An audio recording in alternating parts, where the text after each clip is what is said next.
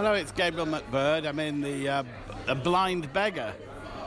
Maybe given that I'm blind, it's an appropriate me to be in. But it is a bit expensive. Um, with the beer being about 4.80 for a pint of London Pride, which I think is taking the piss. Um, it should be. I'd expect to see London Pride in pubs, even in London, something more like about four pounds. But they do sell a range of sausages and burgers made by a company called Banger Brothers, who used to be at Euston Station. Um, and they want six pounds for the Polish hot dog. But they also do a Korean dog, they do a beef sausage, and they do a pork sausage. And I think they do burgers. I've got chips as well, which are 3.50, which is a bit heavy for fries but I'm prepared to do it as a one-off to see what the food is actually like. Um, I've been advised that the food will be about 10 minutes, so we'll see.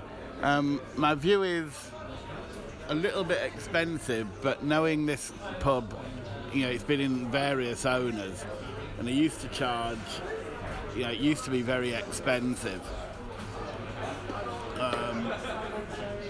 Even the beers at one time were well over a fiver. Uh, I think they've tried to, the pubs become a bit more kind of down market and ordinary since then, really.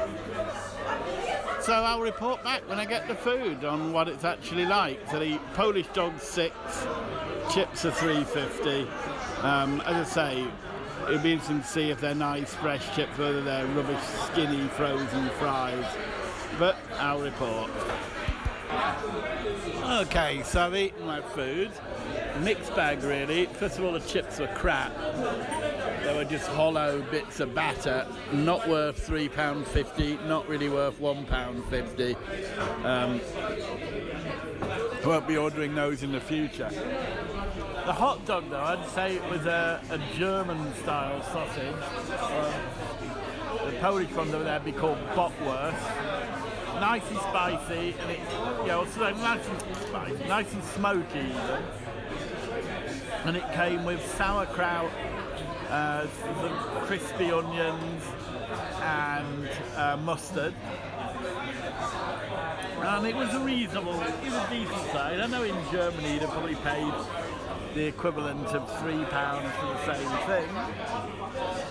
But for what you'd pay in Britain, I'd say six pounds was a fair price. Not amazing. Um, you know, I'm not sort of thinking, wow, that was a great deal, but I would eat the, eat the hot dog again. Um, as I say, just the chips are crap. Um,